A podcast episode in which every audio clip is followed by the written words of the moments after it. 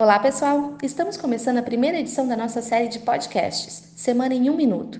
Nesta semana, um dos principais destaques ficou sobre a reforma da Previdência, que deve ser votada até o dia 6 de dezembro, dependendo do apoio dos parlamentares que começaram as reuniões nos últimos dias. Outro ponto relevante na semana foi a pesquisa realizada pelo Estadão sobre as eleições de 2018, que mediu a aprovação do possível candidato à presidência Luciano Huck, que disparou para 60%, apresentando um salto de 17 pontos percentuais desde setembro. Lembrando que ele nega qualquer candidatura até o momento. No atual cenário, ele se torna o principal concorrente do ex-presidente Lula do PT, com 43% de aprovação.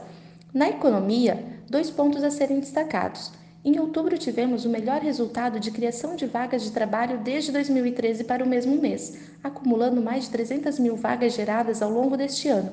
É o sétimo aumento consecutivo no número de vagas formais. Além disso, o IPCA 15, índice que mede a prévia da inflação no mês, foi de 0,32%, abaixo dos 0,38% projetados pelo mercado no acumulado do ano está em 2,58%, inferior aos 6,38% no mesmo período em 2016. Esses dados contribuem com a perspectiva otimista para o Brasil nos próximos anos. Espero que tenham gostado e até a próxima semana.